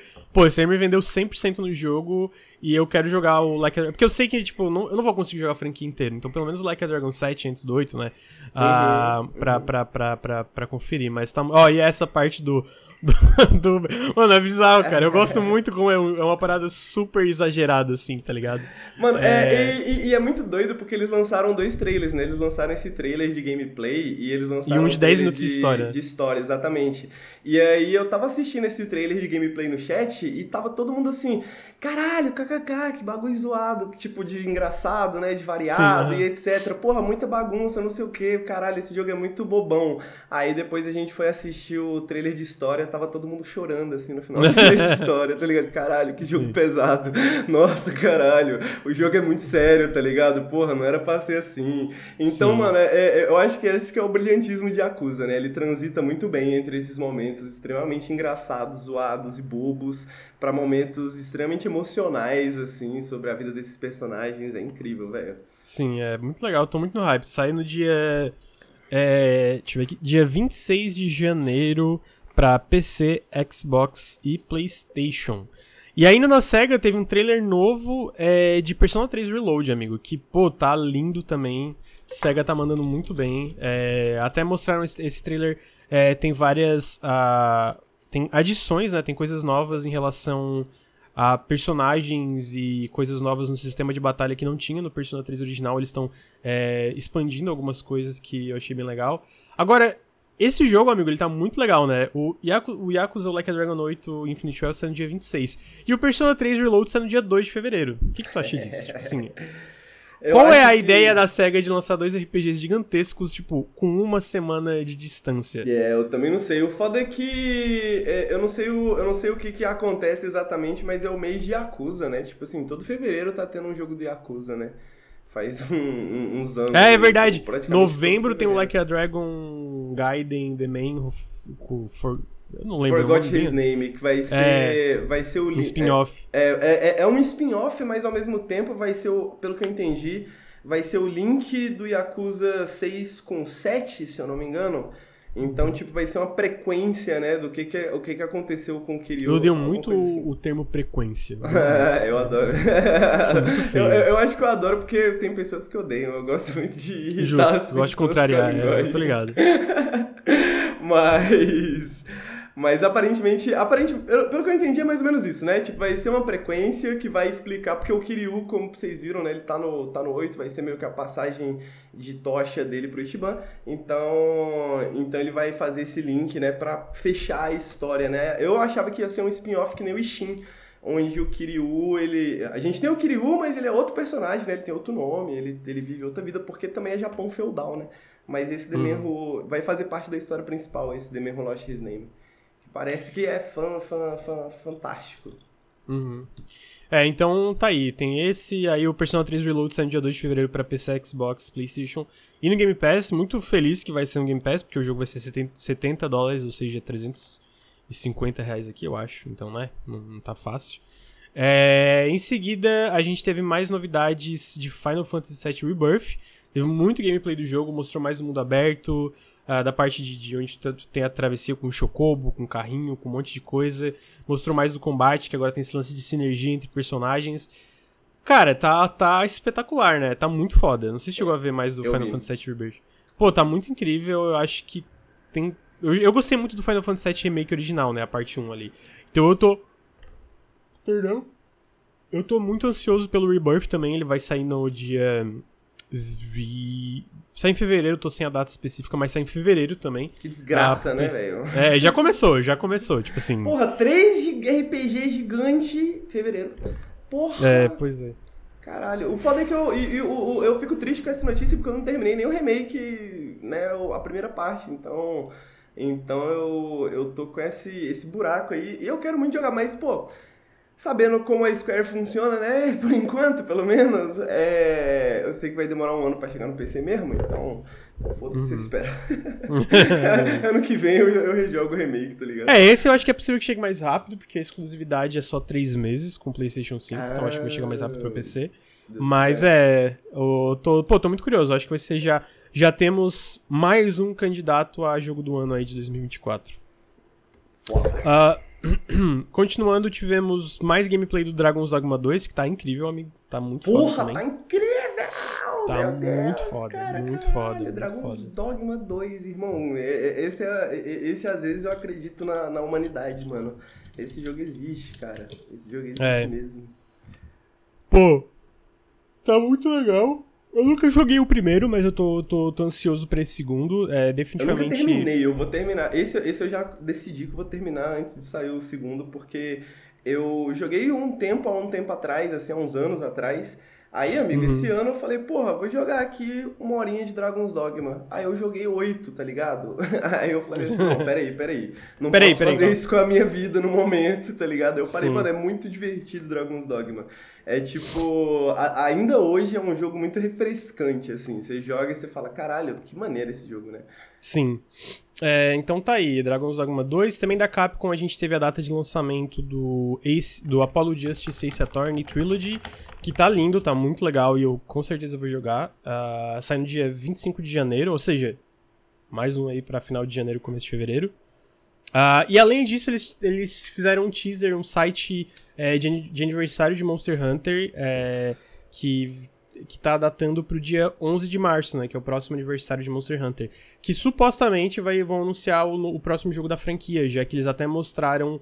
Tipo, todo, todo jogo do Monster Hunter tem um. Tem um Monster Hunter, um, um dos personagens assim na capa, né? Meio que mostraram um teaser do próximo personagem que não é o do, do Rise. Ah, então imagino que a gente, no dia 11 de março de 2024, a gente vai ter um anúncio do próximo Monster Hunter é, é, da, da, da, da, Capcom. Que eu imagino que vai ser, sei lá, Monster Hunter World 2, alguma coisa assim. Ah, mas é, Capcom manda bem, né? Tô torcendo pra Capcom aí nesses jogos, já que ela tá lançando esse, o Apollo Justice Ace Attorney Trilogy HD, lançou a, o Ghost Trick agora HD para ter uma parada nova do Shutakumi em desenvolvimento, amigo.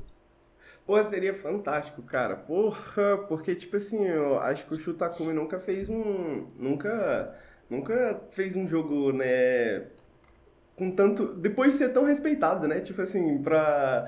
O, o, o, a trilogia original do Phoenix Wright ela foi feita, porra, num período absurdamente curto. Foi tipo coisa de um ano, dois anos, assim, porque ninguém acreditava Absurdo. no jogo, tá ligado? Tipo, a trilogia inteira, os três jogos. Então. E, e aí logo depois teve o Ghost Trick, desde então, né? Na, nada, eu acho. Ah, teve o The Great Ace Attorney. Ah, é, teve, é, teve, é, teve, tem os outros, os outros Ace Attorney, né? Que, que vieram depois, é verdade, e queria muito jogar, inclusive. Que, é, eu não joguei ainda, mas tipo, todo mundo fala que é absurdo de bom também. Pô, o The, pois é. The Great jogar. Inclusive tá no. PC, né? Esse já. Tá, tá, tá no PC. É, E, porra, eu queria ver, assim, o que, que seria um jogo do Shutakumi, assim, com... Agora que ele... ele tem um certo respeito, né, na indústria, assim. Tipo, queria que colocasse muito dinheiro na mão dele. Queria que É, colocasse muito dinheiro na mão dele e falasse assim, faz um jogo, tá ligado? E ver o que, que ia sair. Sim. Ah, então tá aí. Ah, além disso, acho que da Capcom é isso. Depois a gente teve mais presença da Level 5 na Tokyo Game Show, com Deca Police, que aquele RPG deles que mistura investigação com RPG, que parece bem legal. Eu não acho que vai sair em 2023, eu acho que vai ser adiado, e aí vai sair pra PC, Playstation e Switch. E também teve o Fantasy Life E, The Girl Who Steals Time, que vai ser lançado pro Switch. Inazuma Eleven, Victory Road pro Switch, Playstation e Mobile. E Megaton Musashi pra PC, Playstation e Switch. Ah, a Level 5 tava sumida por um tempo, né? Aí agora tá firme e forte, né, rapaz? Estão aparecendo com vários jogos e vai ter até um novo Professor Layton. Porra, é maneiro demais, né? Professor Leito gosto pra caralho também. Eu, fiquei, eu, eu, eu gostei do, do, do Inazuma Eleven, porque até hoje existe uma comunidade. o- Os jogos do Inazuma Eleven são pouco jogados aqui no. Aqui no Ocidente, eu acho, né? Mas. Mas existe um- umas comunidades nicho de Inazuma Eleven e os jogos são muito interessantes, mano. Uhum. Então. Então eu, eu fiquei curioso também por esse Inazuma Eleven novo. Então tá aí, depois a gente teve a Xbox, teve um evento lá, que foi o Tokyo Game Show Broadcast. Teve algumas coisas legais. Primeiro, Like a Dragon Wishing vai chegar pro Game Pass ainda em 2023. E Like a Dragon Gaiden, The Man Who Erased His Name, no estilo é, Lost, Ah, é sei lá. Já chega no lançamento no Game Pass, no dia 11 de novembro. Isso foi novo, né? A gente não sabia. Isso foi um anúncio agora que o Like a Dragon Gaiden vai chegar já diretamente no Game Pass. Ai, papai, que delícia. É, além disso, amanhã o Phoenix Wright, o Phoenix Wright Ace Attorney Trilogy HD vai chegar diretamente no Game Pass, já agora no dia 26, que eu achei... Pô, joguem esse jogo. Ele é incrível, incrível, incrível. Ele é muito, É muito muito bom. bom. mesmo. Eu rejoguei Ah. recentemente no emulador e, pô, eu, eu joguei no DS originalmente. No, no DS, né? Originalmente não, porque tem a versão DS, mas acho que tinha uma versão pra GBA também. É. é, mas eu joguei recentemente ainda é muito bom, cara. Ainda é muito bom. Tem uns probleminhas assim, tem umas coisas que é meio chatinha, mas porra, como é bom, cara. Uhum. A a- É. Acho que a pior parte do jogo é o pixel huntingzinho que às vezes fica assim, mas a história é muito boa, velho. É muito boa, pô, é muito, muito legal, caralho, é muito foda. Ah, em seguida a gente teve Octopath Traveler 2 chegando pro Xbox no começo de 2024, que eu previ, eu achei que ia vir direto no Game Pass, mas talvez eles ainda anunciem pro Game Pass, mas eu previ que isso ia acontecer. Ah, fico feliz porque a Square, ela pulou muito o Xbox nos últimos anos, meses, né? Triangle Strategy, Live Alive, Octopath Traveler, pô, vários e vários jogos, e faz um tempo que o Phil Spencer comenta, é, desde que eles apareceram lá no palco do Final Fantasy XIV, é, eles falaram que estão querendo fortalecer as relações, e aí o resultado a gente já viu com o Final Fantasy XIV Online confirmado pro Xbox, né, inclusive com as expansões, agora o Octopath Traveler 2 chegando no início de 2024, ah, o próprio Dragon Quest Adventures of Die. Eu vi um pessoal comentando, tipo, ah, porque apareceu o vice-presidente da Square falando ah, esperem Dragon Quest, mais jogos da Square no futuro pro Xbox. Falaram, ah, mas não comentou de Final Fantasy. Não comentou de Final Fantasy porque o cara que apareceu é o vice-presidente da Creative Bus- Business Unit 2, que é uma, uma divisão da Square que trabalha em Dragon Quest e em outros jogos, mas não trabalha em Final Fantasy. Então não é o lugar dele de falar que Final Fantasy vai chegar pra outras plataformas ou não, né? É só pra trazer essa pequena informação aqui. Mas é, Octopath Traveler 2. Além disso, eles também tivemos um novo trailer do Eiyuden Chronicles 100 Heroes, que vai chegar no dia 23 de abril para todas as plataformas Game Pass. Inclusive, trailer fantástico. Tá lindo, né, velho? Muito, muito, muito foda. Tá muito legal. Tô muito no hype pra esse jogo. Também. Ah, novo DLC de Wolong. E pra finalizar, teve um novo jogo do Suiri e do Suda 51, chamado de Hotel Barcelona, que é esse jogo de ação 2.5D que se inspira, que se inspira em filmes slashers. Ah, ele chega pra 2024 pra PC, Xbox Series e PlayStation 5. Assim, como de padrão de um jogo que tem envolvimento do Swery, tá feio pra um caralho, assim, tá muito feio.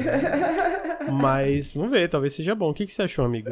Pô, cara, é. Eu, eu gosto dessa combinação, tá ligado? Eu gosto do jogo dessa galera, então eu vou confiar até o fim. Até, até jogar. Pô, mas tá muito, é não tá pouco, não tá pouco, tá muito feio, tá muito. Tipo Até assim, eu sou eu sou, eu sou, é eu, eu tenho uma tolerância muito, muito alta pra jogo feio. Gosto de muitos jogos feios, mas esse especialmente, caralho, mano, os olhos chegam a doer, assim.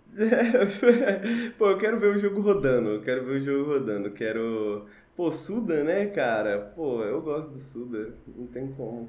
É, vamos ver, vamos ver. Chega em 2024, então, aí pra PC, PlayStation e Xbox. E esse foi o evento da Tokyo Game Show do Xbox. É, foi legalzinho, como eu esperava. Nada, tipo, nenhuma bomba, mas foi legal. Ah, e aí, pra encerrar a, a Tokyo Game Show, a gente teve Zenless Zone, Zone Zero, que é um novo jogo urbano de RPG da MiHoYo, que adicionou versões de console para seu lançamento, além de PC e mobile. Vou chutar aqui que é PlayStation 5 e talvez o Switch 2, porque eu acho muito difícil um jogo da MiHoYo sair para Xbox. Ah, o uh, que, que, você achou? Da... Tem uma, teve mais coisa da Tokyo Game Show, mas não deu para pegar tudo, né? Porque são muitos anúncios, previews, etc, etc. Qual foi o destaque aí? Like a Dragon, o quê? Pô, pra mim Like a Dragon, com certeza. Tipo é, assim, é, é... eu sinto que Yakuza tá numa crescente desde, desde o zero, acho que eu posso, acho que dá para dizer, né? Tá numa crescente desde o zero. O, o, o 7 é, cimentou muito isso, acho que na cabeça das pessoas.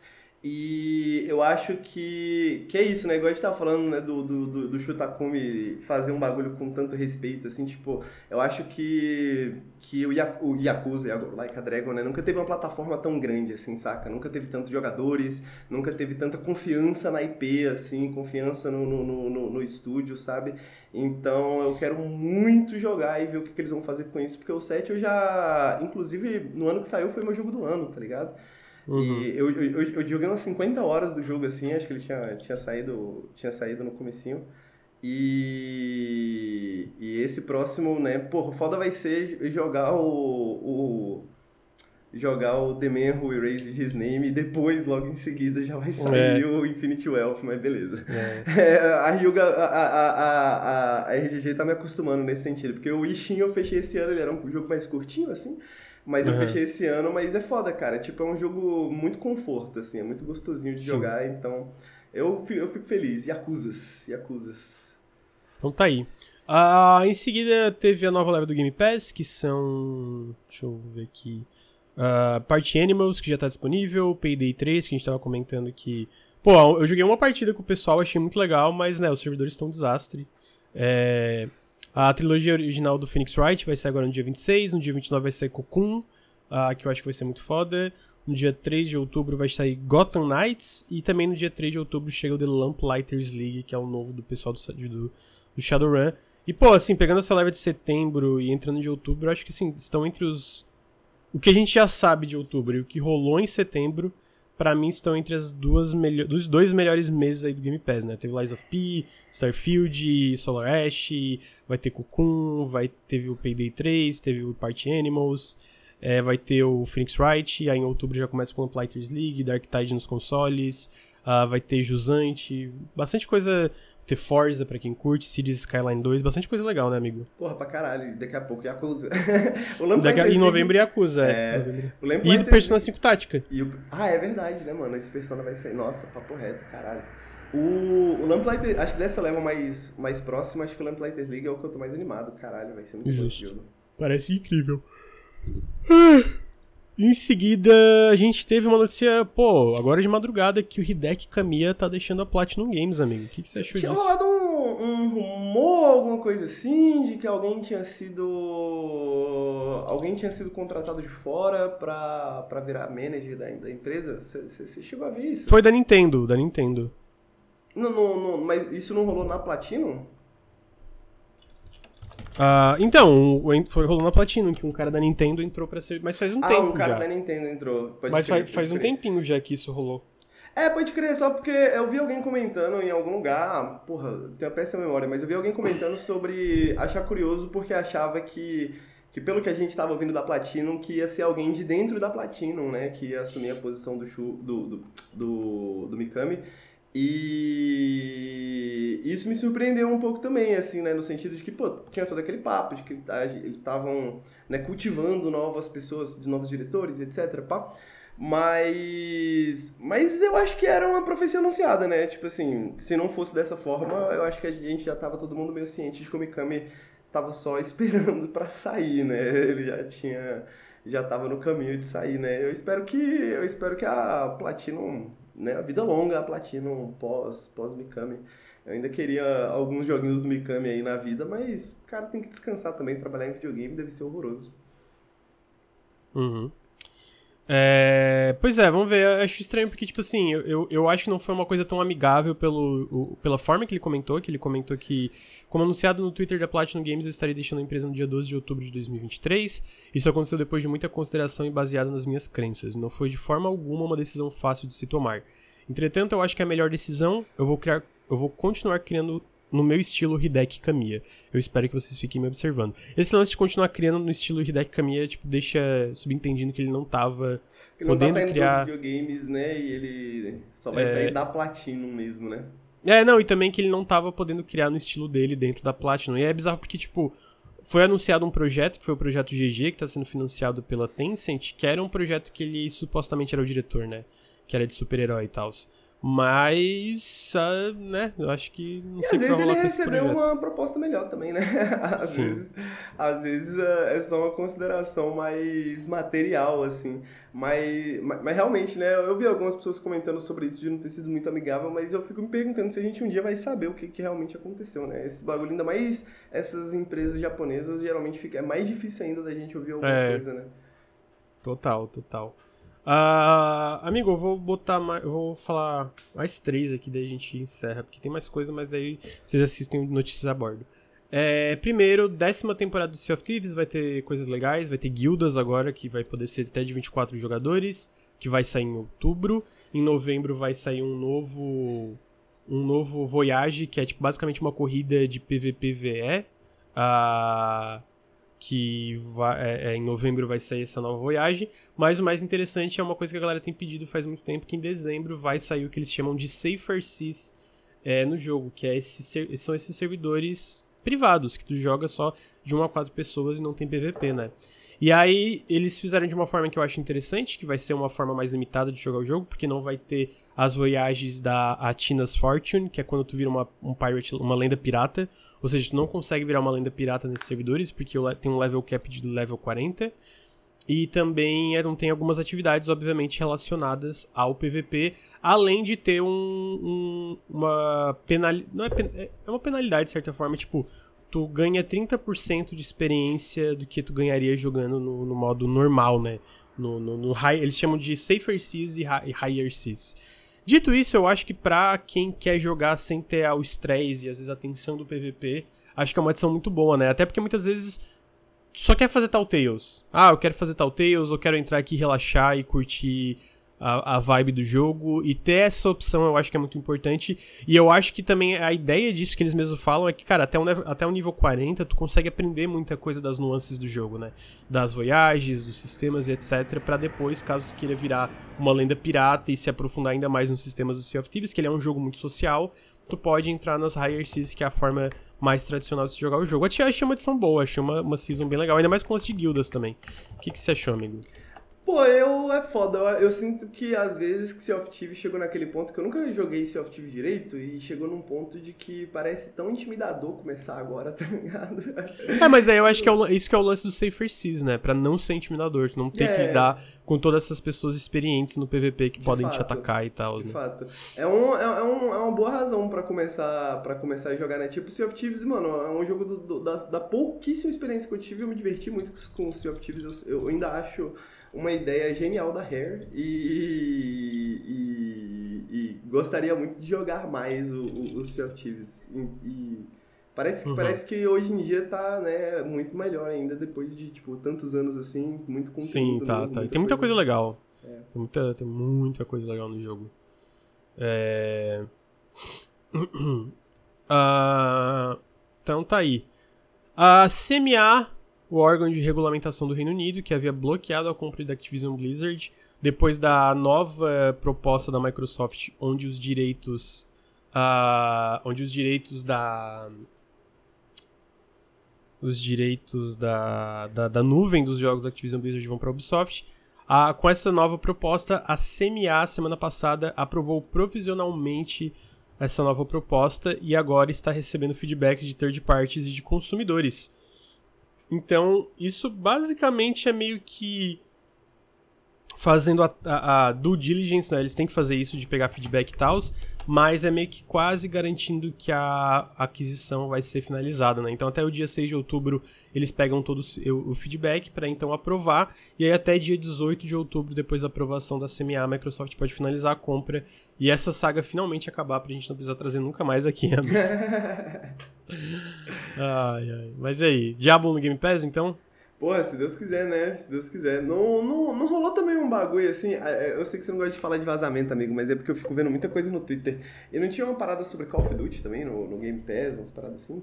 É, teve. É, é acho, que, um, que, um, acho que uma, uma, uma, na Store do Brasil, alguma coisa assim? É, apareceu. É, isso pode ser uma coisa que eles já estão trabalhando no back-end para os jogos entrar no Game Pass. Como é que eu acho que vai funcionar o Call of Duty? É que boa parte dos jogos vai poder entrar, mas provavelmente, sei lá, o Call of Duty desse ano não vai porque eles ainda têm uma, um acordo de marketing com a Sony. É, uhum. É, isso é suposição, tá? Talvez tenha mudado.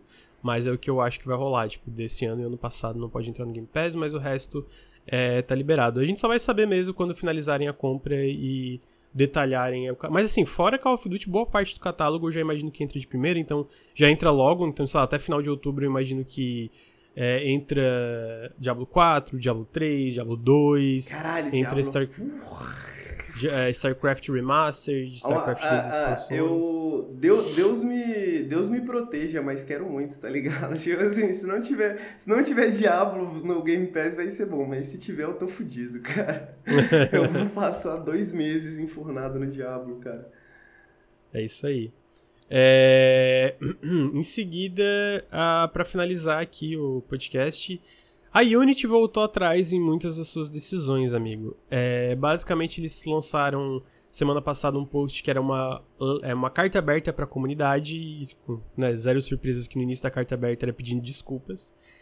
E, pô, muitas mudanças que são para melhor para quem já tá desenvolvendo na Unity não quer se ferrar. Dito isso, eu ainda, ah, para mim ainda tem vários poréns, né? Então, basicamente o que aconteceu é que ah, o plano pessoal da Unity vai continuar sendo gratuito, não vai existir, não vai existir o runtime fee nele. Runtime fee, para quem não lembra, é aquela taxa é, que os desenvolvedores pagariam por instalação. É, o cap vai mudar de 100 mil para 200 mil dólares, que daí, no caso, para tu ter que transicionar da Unity personal para outras coisas.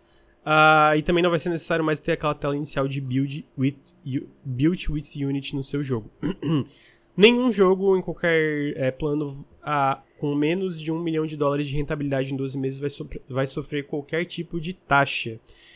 E aí, uh, como é que funciona a taxa? Basicamente, a Unity falou que para a Unity Pro Enterprise, a runtime fee só vai ser aplicada a partir de versões de 2024 da, da engine. Então, se está numa anterior e está finalizando o jogo numa versão de 2023, tu não vai ter que aceitar esses novos termos. E se você quiser continuar utilizando, é só não atualizar. É, só não atualizar. Dito isso, tem um porém aí, cara, que basicamente tem uma, tu tem que usar a versão mais recente do LTS em consoles para tu poder lançar eles comercialmente, se eu não me engano. Então é um, é um gotcha, né? É um, meio que um gacha. É, tipo, assim, muita... é, é o, um dos, né? Um dos gotchas é. dessa carta. E aí o que, que eles falam é, também é que basicamente agora tu vai poder escolher entre duas coisas da, da, em questão de taxa. Tu pode escolher uma que entra nos termos do runtime fee, né? Ou tu pode fazer uma divisão de lucros tradicional de 2,5% da tua rentabilidade acima de 1 milhão de dólares, que é metade do que a Unreal Engine faz. Ou a, ou a runtime fee, tu vai escolher, a Unity sempre vai escolher, baseado nos dados que tu provê para elas, é, o, vai taxar o menor valor da desenvolvedora. É, então, só que é o, tem... sempre... So, o só que é sempre o que ela escolher. Tipo, ela vai mandar ah, eu quero esse. Aí beleza, então é esse. Se mandar as duas e um ser menor, aí a gente vai pegar o menor. É, e eles falam que vai ser autorreportado, né? Que os devs vão falar, pô, eu, eu, eu recebi tanto, né? Eu vendi tanto, etc. Só que existe uma cláusula também de que se o dev não conseguir, por alguma razão, autorreportar, eles vão usar ainda o, a, a, o software proprietário deles, assim. Eu vi até uma piadinha falando assim é, aqueles diálogos de Twitter, né? A Unity perguntando, quantos jogos você vendeu? Aí o desenvolvedor, zero. Como assim zero? Ah, eu poderia te explicar, mas eu fiz essa contagem baseada num software proprietário. Então, se vocês me perguntarem, a gente estaria quebrando NDAs. mas pode confiar que é zero. Pode confiar Confia. que é zero. É, e aí tem isso. E é isso aqui, tipo, é uma mudança boa, é, no geral, especialmente para quem já tá é, a, minha preocupação isso era quem já tava, sabe, prestes a lançar um jogo, tem vários jogos aí para sair estão sendo feitos com a Unity, pô, como é que esses desenvolvedores iam ficar? Dito isso, ainda tem problemas, porque, por exemplo, beleza, a Unity cobra 2,5%, né? Que é, parece um valor bom comparado com outras engines.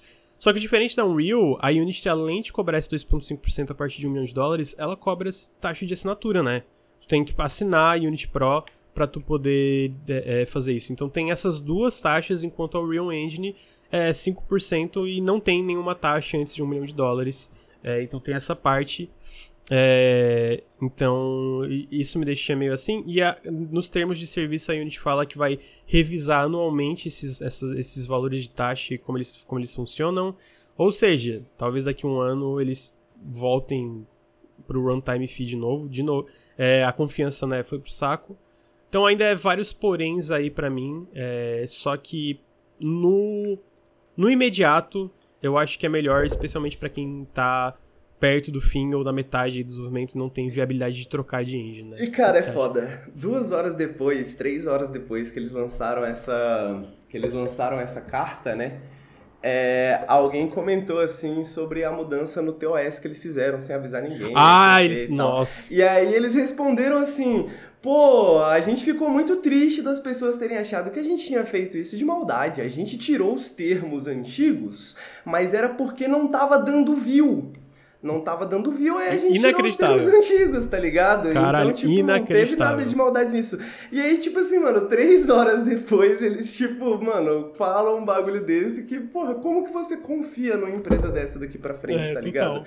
Então, tipo, eu acho que o que você falou é o correto, assim, de a, a vantagem disso é que vai facilitar um pouco a transição das pessoas que estão com projetos no Unity, estão perto de lançar algum jogo, né, estão num processo de desenvolvimento maior, para elas poderem pelo menos terminar esse projeto e, e trocar de engine no próximo, né, ao invés de trocar, tipo, no meio do, ou precisar trocar no meio do projeto, alguma coisa do tipo assim, porque eu sinto, né, acompanhando o Twitter dos desenvolvedores e etc, etc, eu sinto que a sensação geral é que ninguém mais vai recomendar Unity, que ninguém mais vai, né, que todo mundo vai pular para outras engines, tá ligado? Tá falando muito sobre Unreal, Tim Sweeney falando um monte aí na, na no Twitter, né? Falando-se muito sobre Unreal, falando-se muito sobre Godot, falando-se muito sobre engines de maneira geral, né? Sobre diferenças de engines, coisas que o Godot oferece que a Unreal não, coisas que a Unreal oferece que o que, que, que a Godot não. E mas assim, parece que realmente tá rolando, vai rolar uma debandada, né? Vai rolar uma debandada da Unity, uhum. assim.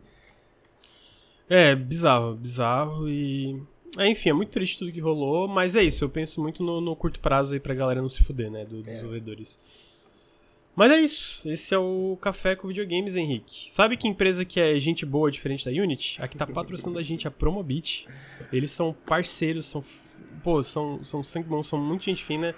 O que, que eles fazem? O que, que é a Promobit? Como a Promobit pode ajudar você a, ter, a adquirir produtos de forma mais barata? Para quem não conhece o Promobit, só colocar exclamação Promobit no chat. Para quem está ouvindo o podcast, na descrição, Promobit é uma comunidade de ofertas. Pessoas encontram ofertas na internet, mandam para o Promobit. Essas ofertas são verificadas por pessoas reais para garantir a segurança das lojas.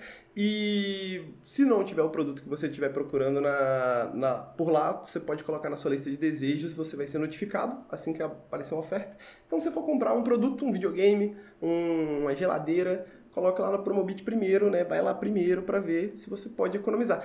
E esse mês está acabando, mas esse mês ainda tem a promoção de aniversário do Promobit. Fazendo compras no Promobit, você concorre a prêmios também. Então você economiza, concorre a prêmios, ajuda a gente. É um pacotão de coisas maneiras. Conheçam exclamação Promobit. Muito obrigado, Promobit. Muito obrigado, pessoal, que utiliza o Promobit através do nosso link para fazer compras também.